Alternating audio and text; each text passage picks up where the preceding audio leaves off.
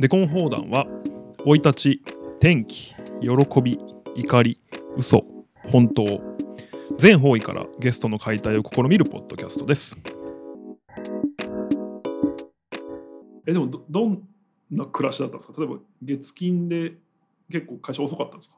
終わる、うん、結構泊まる時もあったりとかはあったんですけれどそれでもまあ今思うとやっぱそれでもなんかこう趣味のそのあのウェブサイトを作るみたいなはいはい。のできてたからうん。時間はあったんだなって 今になると思うんですけど割と土日にそういう活動をしてましたね。それは写真主体の？いやえっとですね、はい。一番最初はあのインタビューメディアみたいなのを作ってテキストで？そうなんですよ。へで写真も撮って、はい。文字も自分で書いてまあその時もその写真が仕事になるかライターの仕事の道もあるかウェブクリウェブのなんかこうメディアを作る人とか、はいはい。まあ、本当に何が自分に刺さるか分かんなかったので、とりあえずそれ全部やってみようみたいな感じでインタビューサイトを最初作ってそれでやってましたね。それ誰に何聞くインタビューだったんですか？なんなんて言うんでしょうね、い。なんかちょっと意識高い系じゃないですけど、ね割とこう震災が起きたはいはいはい。直後にはい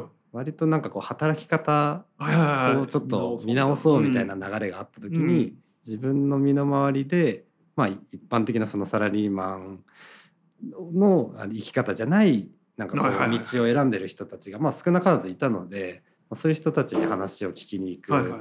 口実じゃないですけど、はいはいはいはい。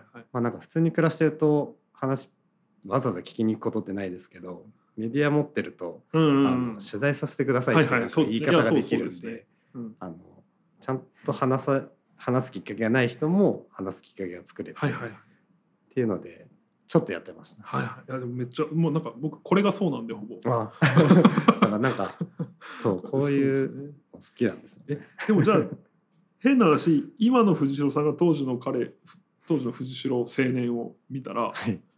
なんだろう。あ今ちょっと意識高いっておっしゃいましたけど、うん。こうなんだろういいぞいいぞと思いつつも、うん。こうちょっとでも作り物自体は今思うとこうなんだろう。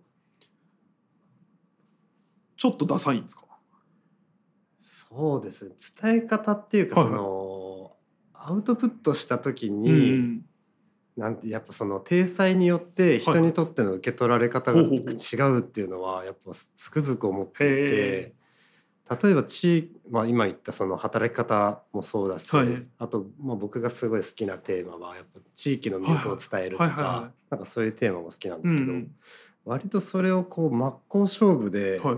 やろうとすると真面目すぎちゃったりとか。うんまあ、それであんまり面白くないように表面的に捉えとあの、うんうん。捉えられちゃうことがあるんだけれども、はい。まあ、それをじゃあ例えばミュージックビデオっていう、うん確かに。あはいはいの殻に包んで作ってみたりとか、あのまあ、映像映像は割とだからその敷居をすごく下げてくれるなっていう気がしてるんですけどなんかその違いがうんうん。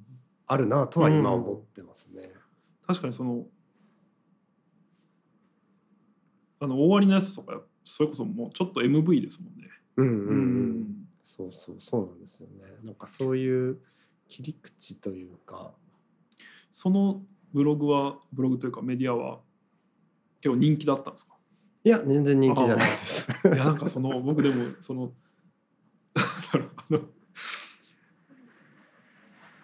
まあえっ、と特別名のある大学を出てないと特別名のある会社を出てないうん、と同様になんか藤尾さんみたいな人がやっぱ滑ってたってことも すごい言う価値あると思っててそうそう。いやいやいやそんなもんばっかりだったし、そうですね。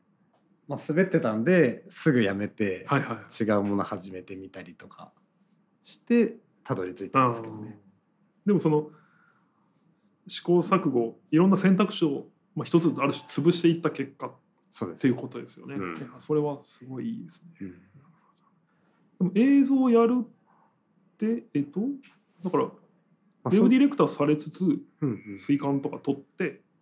その流れで言うとそのインタビューサイトが、まあ、やっぱ自分一人でやるにも割とこう限界というか、うん。インタビューもなかなかうまくできないし、はいはい。できないなと思いながら 無理やりやってて辛くて、はい。まあ数人7人か8人ぐらいやって、一回くじけ、はいはいはい。でサイトのデザインをそのまんまにして全然違うなんか女の子の写真撮るだけのくだらないサイトみたいのにあのガラッてチェンジしたんですよ。はいはいはい。それでちょっと美少女図鑑とか流行ってる時あの、はい流行ってた時です、はいはい。ちょうど。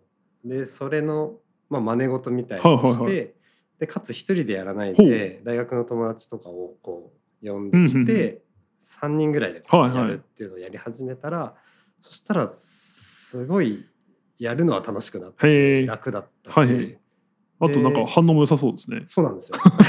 まあどうなんだって話ですけど いやわかりますあ反応はいいんですよね、はいはいもちろん。だけどやっぱじ自分一人じゃちょっとやらなかったような砕けたものができたりああそうとかかそうかそうかそうか。あのはいはいそういうモデルになってくれる子を探すためになんか地下アイドルの。あのライブの現場とか行って、まあ、それで水曜日のカンパネラに出会ったっ。きっかけがあったりしたんで、まあ、やっぱそのなんか自分一人じゃない力で生まれるはいはいはいはいはいこういう機会とか場っていうのはやっぱ大事だなって。思いました、なるほどそういう展開の仕方をしてっはいはいはていう感じでした。い。え、そういうのカンパネラとはどこでどう出会ったんですか？あのー今言ったその当時大学生ですかね？SFC の。あそうですそうですよねは大学生で、まだライブ23回目だって言ってる時にえっ、とまあその出てるライブに、えー、と僕とあの同じウェブサイトを作ってる人はいはいはいあの3人で見に行っていて、うん。それで面白かったんで,、うん。で友達が声かけたんですよね。はいはいはで僕は後からふんふんってついてってで 話に加わって、はいでこうまあ僕は、まあ、ウェブサイト作ったり写真撮れたりできるから、まあ、なんか一緒に企画やりませんかみたいな話を友達がしててそれであの出会って知り合ったって感じ。へえ。なんかでもそれすごいです。いや当時から小室愛さんってそのうん美意識高そうだなっうん、でもていう気を。うん。はいはいはいかでも最初の頃は割とあ結構何でもやられてたんですか？そうですなるほどそうですなるほどうん、あのそれよりかはこっちに委ねてえっとまあ大人がというか僕らの年代の周りの人たちがこうやろうとしてることにこううん答えていくっていうスタンスだったんですかね。なんか鹿の解体とかしてましたっけ？やってましたそうですよね、やってましたなんか僕それで最初知った気があしますね。うそうんまさに。ああいうライブのイベントとかを一緒にやってましたね、へえ。当時。なるほ懐かしい。ど。でもそのなんかそのなんだろう。ある種のと友達なわけじゃないですか。小前さんとか,、ううんそういう人むちゃくちゃ有名になった時、うんうん。関係性とか喋るのすごい困りません？僕なんかその知り合い超有名になる問題みたいな、なんか僕例えばその、まあ、友達というのはおこがましいんですけど、うん。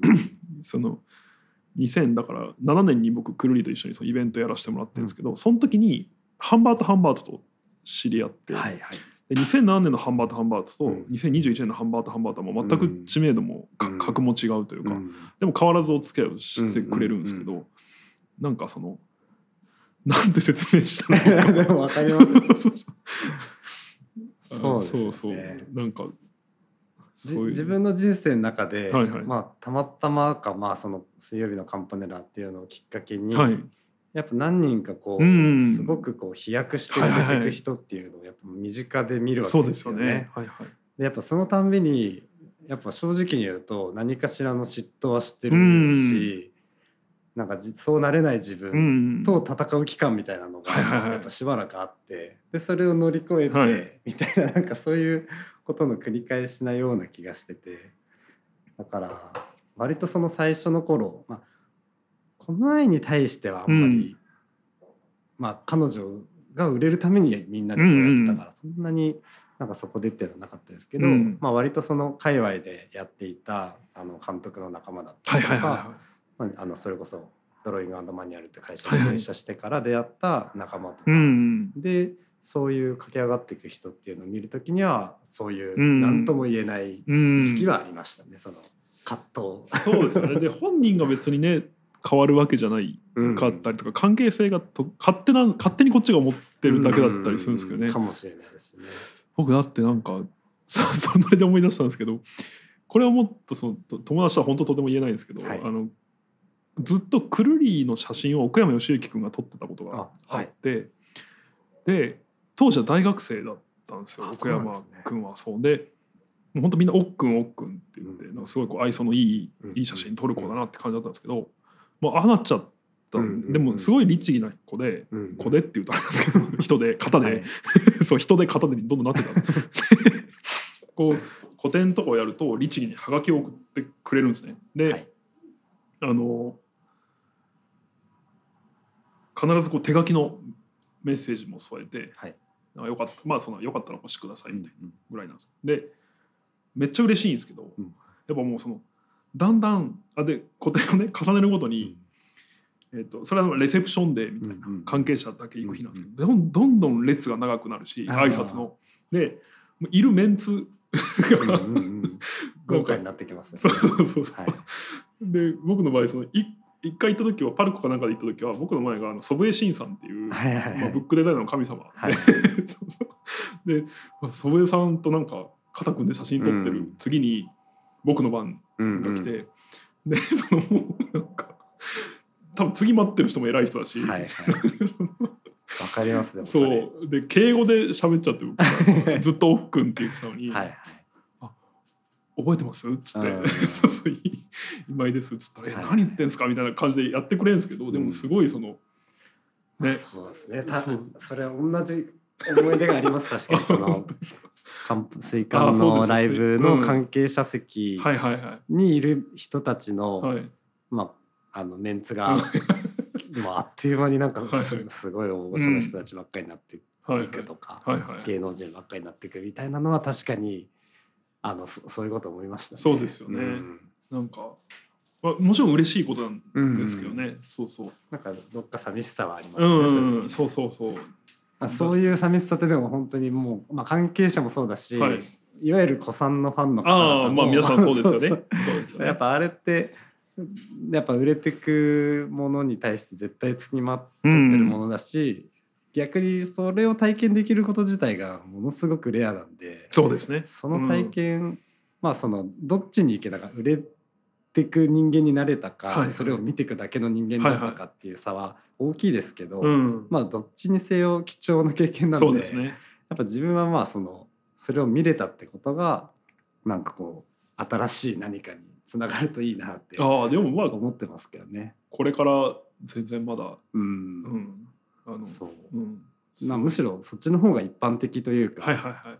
あの多くの人たちの感情に近いものなんでうんうんなんかねやっぱそういう時に感じたこう悲しさとか ちょっとした誰も悪くないみたいなのは、うん。やっぱなんかまあそのあの今後作るものにうまく消化していきたいですね。そうですよね。いやなんかまあそそんなの僕の場合だからそのハンバーグだったりはい。岡山君とかは極端な例なんですけど、でもやっぱ僕ら今ね同世代ですけどやっぱもうなんだ特に広告とか、まあ、あるいは出版もそうなんですけど、もうはい。大ベストセラーを作る作っちゃう友人とか、はい、あとこう広告のもう審査員側に回るうん。友人とか出てきたりして、でなんかそれこそなんか僕ついこの間もえっ、となんか電通で CM プランナーしてる村田俊平っていうはい。人やつがいる、はい。まあ友人なんですけど、うん。その村田と ランチをしてうるん。写真を上げたら、はい。その別全く別の友達から「うんえ今井村田さんと友達なの？人脈すごいね」みたいなコメントを受けて あもうこの人は先生なんだなってあいうーそうそうそう。でなんか別にそのそう なんだろうなそういうコメントを受けた時になんだろうな。えっ、とちょっとだけあなんだろう村田のの時間ってあんまり俺が占有しちゃいけないものなのとか。そうそうなんか。そうそうそうそう。でもちろん相手はそんなの何も望んでないはいはい。とは思うんですけど、うん。なんかそういうそのねなんだろう。ありますよね。そう。こっちもだから なんかある意味必死でついていくというか、はい。うん、まあそれはなんかやっぱモチベーションにもなるんですけどね。そのはそう恥ずかしくないようにいようみたいな、うん。なんかそういう人います？なんか。ああどうだろうな。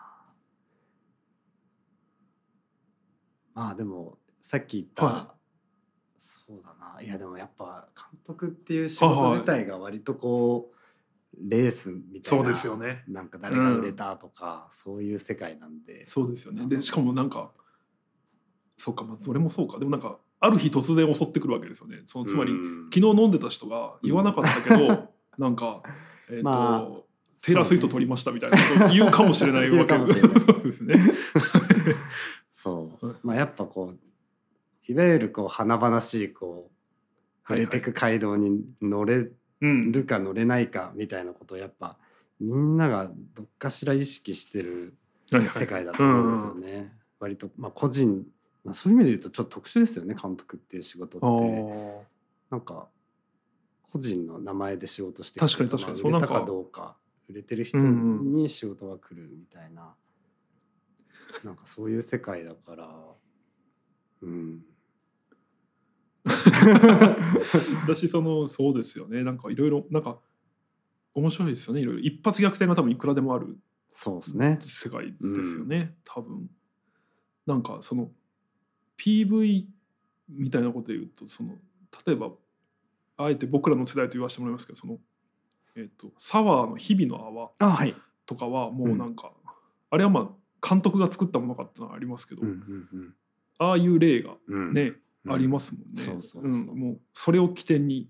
無限に仕事が来るみたいな、はいそうそう。うんそれを持ってるか持ってないかでも全然違うしう。ん、うん私今はねもうあっという間に世界中で見られるとかそうですね。ど。っからオファー来るか分かんないですもんね、うんうんうんそれこそいい意味でも。うん。いい意味で。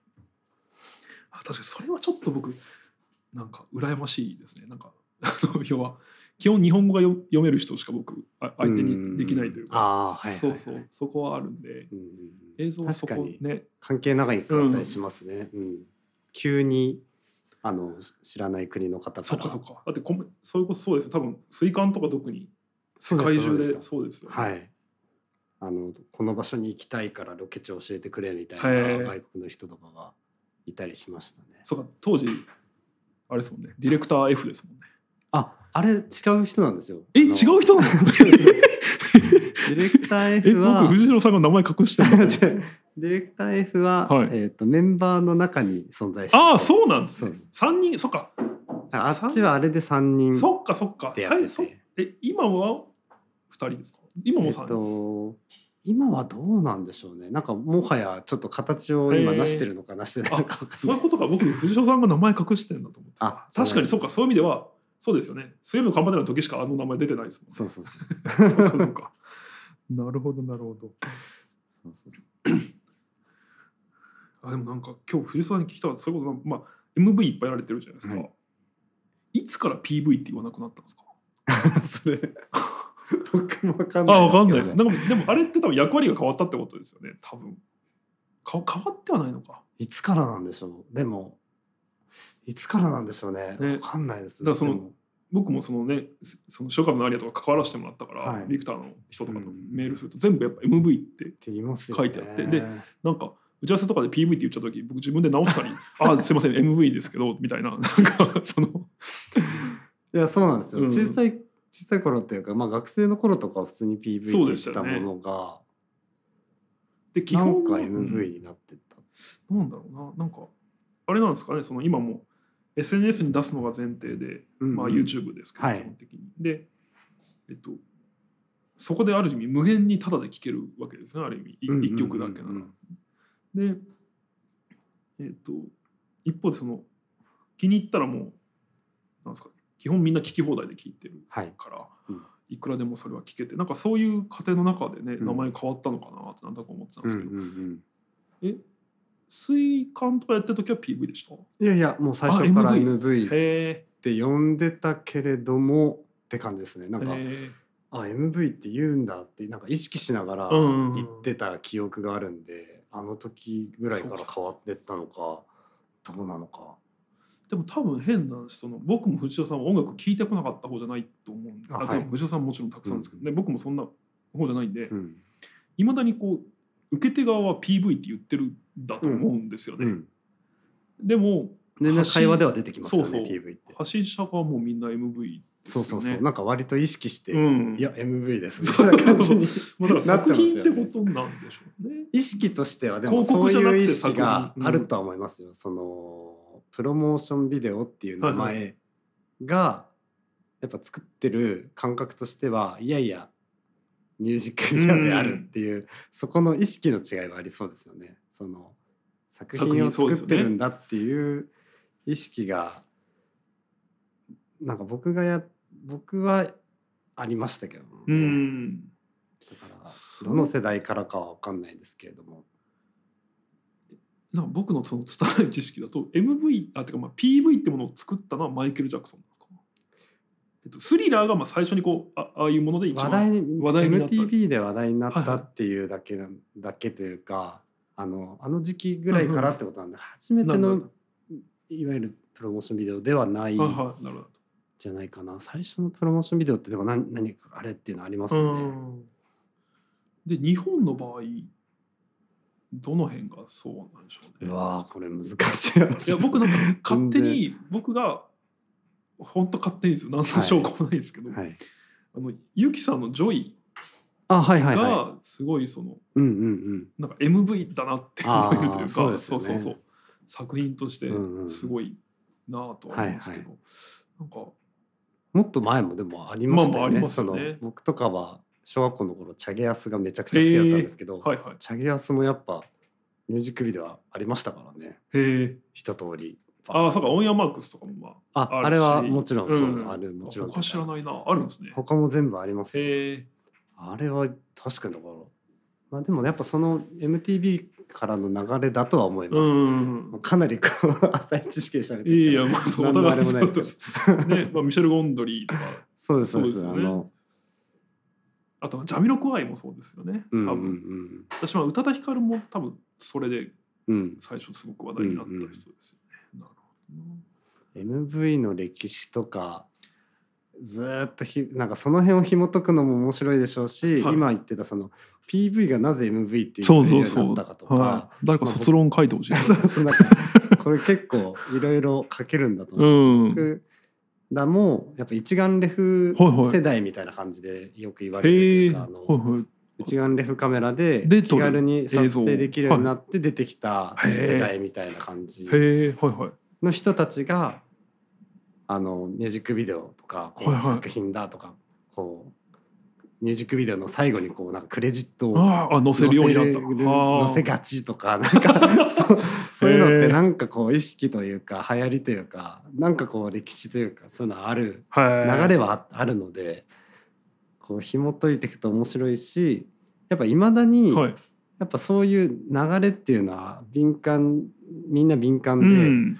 なんか最近はああいう風にやるとちょっとあのかっこつけすぎだよねって言っええてやめてみたりとか、はい。なんかそういうなんて言うんでしょ うねやっぱ敏感なんですよね、へえ流れに。一眼世代っていうのは一眼で映像を撮る世代。一眼レフの、えっと、ムービはいはーを使って映像を作っているい。なるほど。人たち。それはだからえっと一眼のデジカメが普及したことによって出てきたなるほど。昔だって一眼は写真しか撮れないですよね昔は。うんえじゃあそのなんだっけ？アルファ、はいはい。アルファ7とかって例えばこう映像もガンガンいけますみたいなうんうん。こと言ったりするじゃないですか。えっと、でも僕その多分世代一緒だと思うんですけどめちゃくちゃ多分売れた一眼として多分その EOS のキスとか、あのそうです。ねキャノンの。映像で言うと、はい、えっと、ファイキャノンのはい。5DMark2 っていうあカメラが、はいあれがまああのフルサイズっていうはいはい。センサーで、えっとちゃんと映像が撮れるようになった、まあ最初のカメラって言っていいのかうな、ん。だったと思うんですへね。ー。であれであのー今まではこうシネマカメラとか、はいはい。大きなものを使わないとうん。撮れないような、だからまあもちろん必然お金がいるしスタッフが必要だったわけです、はいはい。それがコンパクトにはい撮れるようになったっていうのがあの時代では革新的でへでその時にあじゃあ作れるじゃんって言ってやり始めた人たちが一定数いて、それによって出た有名なものって何があるんですか？ああ有名なもの。まあその監督であの人がっていうはいはなんか誰しもが知ってる人っていう感じのはい。大きなものにはなってないんですけれども、やっぱこの例えばミュージックビデオはいがバッとこうすごく作られるようになった背景とかは間違いなくそういうカメラのあの普及というか進化がある。そうかそうか。でだからそれだけもう手元でできるからうんうん。なんだろう今までだったら潰してたアイデアもうん。そのカメラなら予算的にできるんじゃないみたいなこととか。算の面でもそうだし、まあ、僕みたいに一人であのそうかそうか。全撮影考えて撮影して編集するみたいな人が出てきてとか、はい。そういうことだと思うんですよね。それで見た目はちゃんと撮ってるものに見えるみたいな。え 5D 当時いくらぐらいだったんですか？20万ぐらい。当時はちょいいくんじゃないですかね。30ああ万弱とか30へえ二十数万だったと思でもまあうそれさえありゃっていう感じの。それさえ買えば。そっかあと MV ってそっかあの音取らなくていいですもんね。そうなんですそうなんです。だから敷居が結構低いと思うんですよね映像というジャンルの中では。しその音声さんいらないわけ。そうですそうです。ね。全くいらないですもんね。まあ、変な話歌ってる姿とうん。綺麗ななんかあのイメージ映像がある程度撮れてれば形にはできちゃうので。そのそ それも僕聞いたかったんですけどその小前さんもそうだしはい。塩風の有の岸田さんとかもそうなんですけど、はあの MV 中で歌ってるシーンってあるじゃないですか、はい。あれって横で流してるんですか？そうです。そうですああやっぱそうそう iPhone とかで流して そうです。なるほどね。で合わせて歌ってもらうっていう、うんなるほど。やっぱそうですよね、うんうん。はい。はいよかった。なんか長年の まあスピーカー大きなスあの大きなスピーカーで流す時もはいはいはい。ありますし、あの本当今言ったように iPhone の時もある。うん。まあ。そういうのもそうですよね。わかんないですよね。そうそう。あ僕でもそれでねなんかすっごいいい話聞いなんか一個思い出したんですけどえっ、とねなん創建美茶かなんかの CM で、はいはい。あれ誰だったっけな？ちょっとめちゃくちゃ有名な女優さんが、はい。チェルミコさんの歌を歌ってるあはいはいはい。あの CM があって、はい。でその CM を撮影した、えっと、滝沢さんってクリエイティブディレクターの人が言ってたんですけど、はい。そのやっぱあめちゃくちゃやっぱ恥ずかしいことなんですよその、うんうんうん。スタジオで自分だけ大声で歌う。うんうんうんで口パクであっても恥ずかしいから、うんすごいなと思ったんですけどそのカメラの後ろ側にうん。聖歌隊みたいなの用意して、あのいろんな人種の。そうそう。でみんなめっちゃ楽しく歌ってるでその人たちと一緒に歌ってるのを撮ってるはいってはいはい言ってて、あはなんかそれすごいな、ね。まあミュージシャンの人ならねある程度慣れてるから。い。うんうん。あでもいい僕それ初めて聞きましたけどすごいいいね話っていうか、やっぱカメラに映ってないところでどれぐらい準備をしたりとか、はいはい。演じやすいものを作るかっていううん。それも演出ですかうら、ね。ん。めちゃくちゃ大事なことだなと思って聞きました、あと僕藤尾さんに聞きたかったこと 聞いていいですか？いやなんかその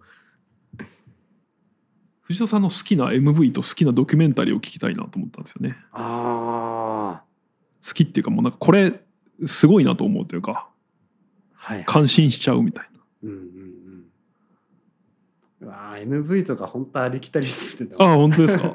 あももともとやっぱミッシェル・ゴンドリーうん。とかやっぱ高校の頃。えー、じゃあもう本当はこうなんだろうああいう自負みたいな。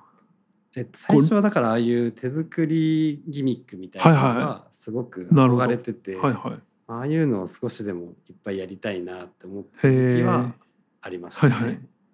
そう。スタートはそこだと思います、はいはいはいぱり。うん、やっぱ一番見てたその高校の頃とかによく MTV で流れてたミュージックビデオはいはい。とスパイク・ジョーンズとか。そうかそうか。それ今も見ます？モンドリーとか。まあ今もさい彼らが最新作の映画撮ったりとか広告やったりしたらはいはい。絶対見ますあね。ー。まあ、未だに化け物みたいなあ今でもつくそうなんですねえ最近だとやっぱもうその超はなんだろう超ハイブランドとか超高級車メーカーとかのを作ってたり、うんうんうんああそうかそうですよね。iPhone あ iPhone iPhone あのスパイク・ジョーンズとかだとあのホームポットああはいはの CM とか。いへえあとはミッシェル・ゴンドリーも iPhone だけでこう短編作ったりとかいうのをアップルの企画でやってたりとあかして。それはもう編集も撮影も全て iPhone でそうあさ編集はちょっとわかんないですけど撮影を iPhone でやってますっていう短編映画を作ってたりとかするんですけど。それってもうあれですよねなんか。本当に才能だけ見せつけられるみたいなことになってきますよね。とやっぱ本当に何で撮るかじゃなくて 何を撮るかだなーってこうそうですよね。なんか新しい機材とか選んでるのバカみたいに。バカみたいそこじゃねえんだっていうのを言われるような感じでえそれ何がすごいんですかね？構図ですか？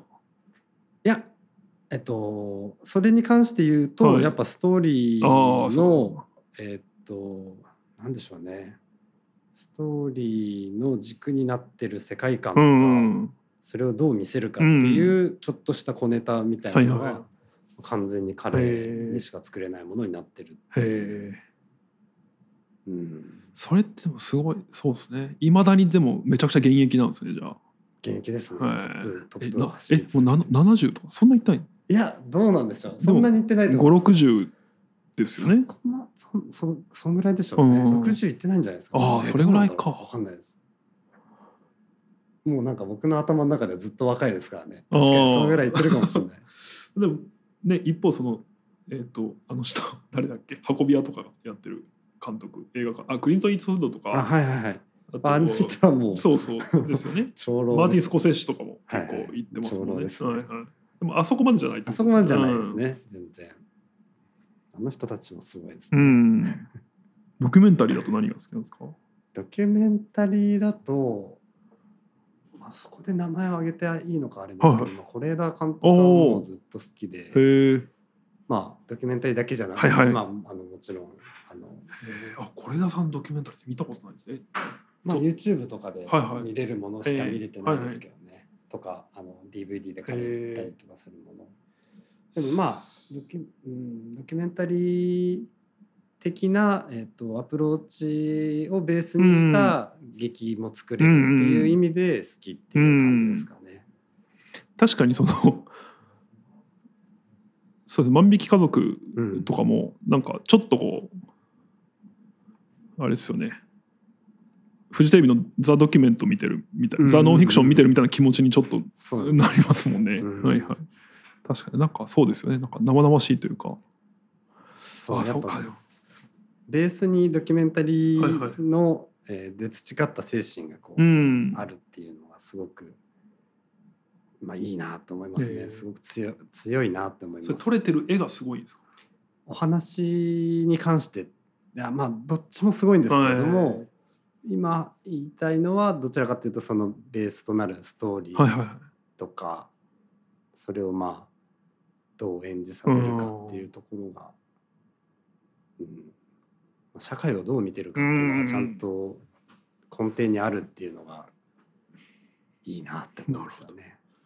僕なんかいや今も聞いてて面白いなと思ったんですけどその僕ドキュメンタリー見てるとよく聞くなっていうところに感心するんですよね。そのよくこれ聞けたなって。だからドキュメント72時間っていう NHK のやつとかあれすごい好きなんですけど、なんか割と高頻度でうん。10秒の人とか見つけるんうん。ですよね。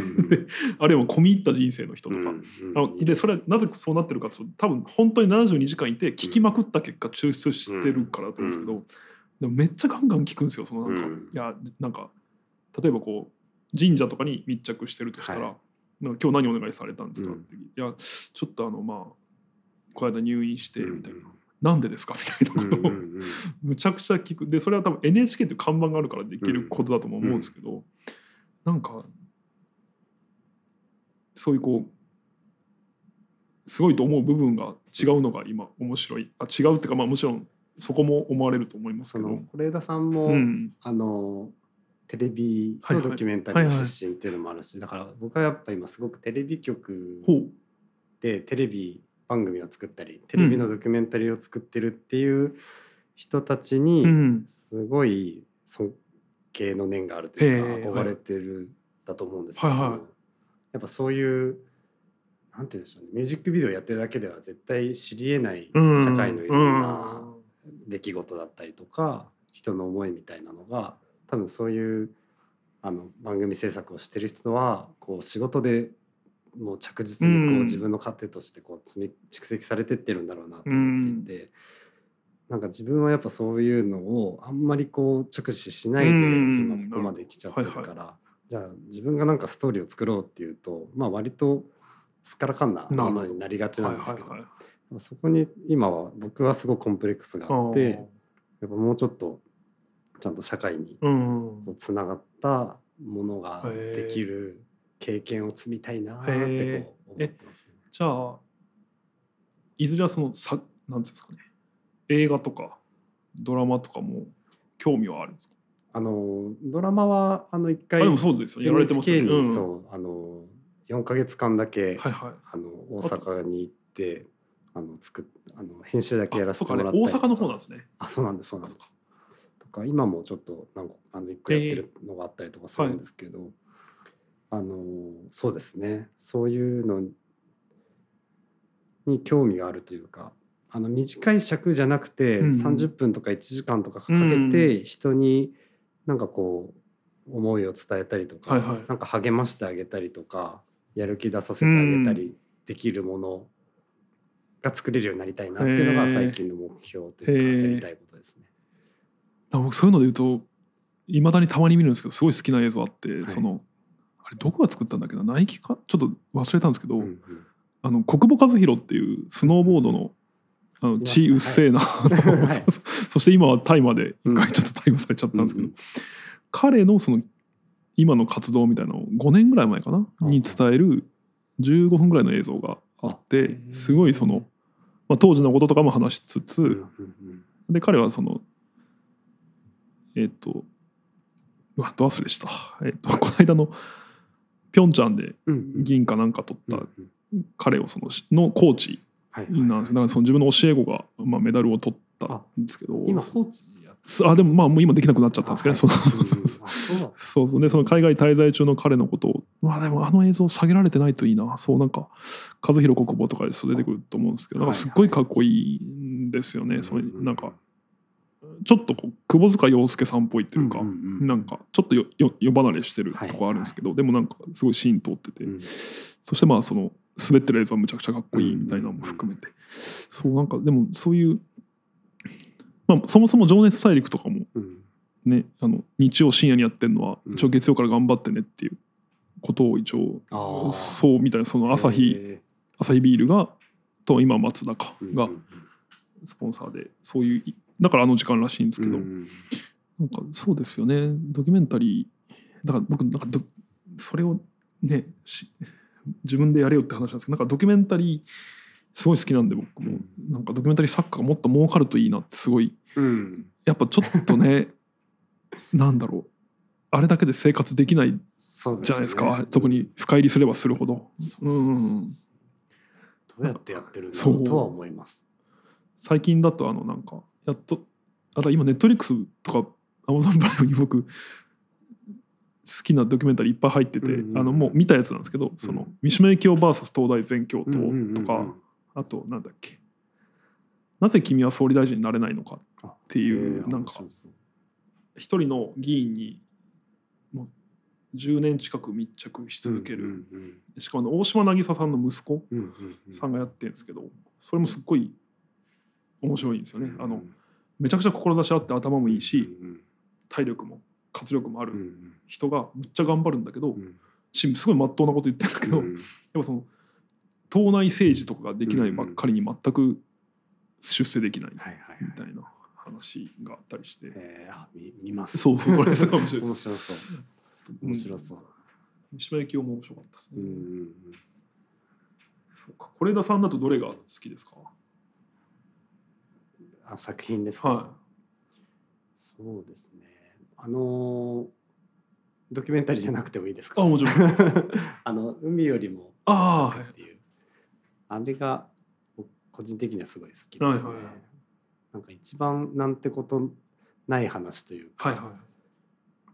すごく小さいうん世界の話なんだけど、なんか自分のなんか昔の記憶にもこうつながるような感覚があるし、なんか自分のおばあちゃん見てるみたいな気持ちになったりとかなんかあれはああいうああいう風に感じる人が多分いっぱいいると思うんですけど、うんそういう共感性みたいなのがあれだけで描けてるのはすごいなって。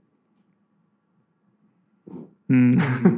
何回も見てるんですか？めちゃくちゃ見てます、ねちなみにそれでふと思ったんですけど藤代さんの映像が映画館でかかったことあるんですか？えーっとあでも映画はそっかやられそうです。だなんかあれはそうですよね。映画みたいなのはやはいっていて、でもあのいわゆる長くあのこの期間定期的に流れてみたいなのははないです、あないそうそういうのは経験なくてえ一、回限りとか,、なんかそういう場で流れるものしか作ってないですね。いやでもなんかそれこそいや特に好きなんで本当その話ばっかりになりますけど終わりのやつとかうんうん。でっかくしてもすごい良さそうですけどね、うんうんうんもうふそう何度も言ってるんですけど僕はそうなんかあれ？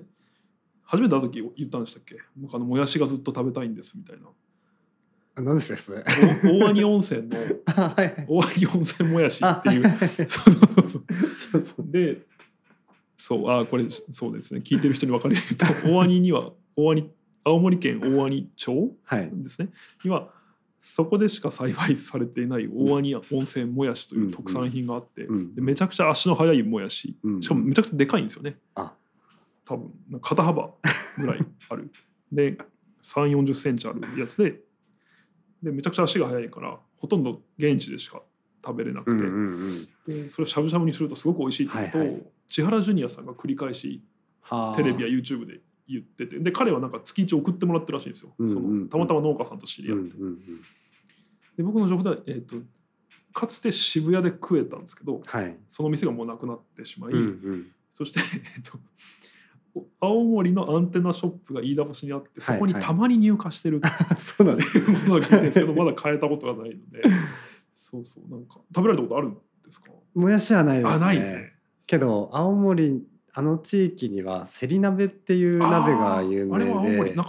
まあ東北東北ね。だはい。あのもちろんせりってこっちでも売ってるんで、うんできるとは思うんですけどもも美味しそうですで取れはいた新鮮なやつを、あの道の駅かなんかで買って、はい。はいもうその日に取れたのをその日鍋に入れるとかだと多分同じ同じようなというか感動が。シャキシャキした。はい。はいはい。あれ美味しいんですあれはもうえそれは肉は何が入ってるんですか？えーっと鶏ですね。ああへうん。え。そう鶏で。いいな。やっぱそういう地方行くのは好きなんですかね？そうですね、はいまあ青森はあのさっき言ったそのあのウェブサイトを一緒に作ってたうん。友人。あその人のそのうちの一人なんですね。そうです。がへ移住して。えはい。それで行き始めた、まあ一緒に美女たちを撮ってた。そうそうそうそ れの延長線上で今、はい青森の仕事があるというへえあやっぱつながってますね。つながってますね、はだからずっとそういうもともと観光産業だったりとか、はいはい。地域の仕事みたいなのは好きだったい、うので、ん。割とそういう仕事がいっぱいできるといいなと思ってやってるんですけど、まあそうですよね。今また身軽にもなられたし、うん。なるほど。そうなんです。いやでも今年もじゃあいろいろ楽しみにしてますしはい。あの機会があればあればあのぜひ僕らもお願いしたいと そうそうなんかあんまりこういうことだけ言うの好きじゃないんですけど、はい、あの今後ともよろしくお願いします。よろしくお願いしますありがとうございました。えっとゲストに来ていただいたのは、えー映像作家で撮影監督の藤代雄一郎さんでした。ありがとうございました。ありがとうございました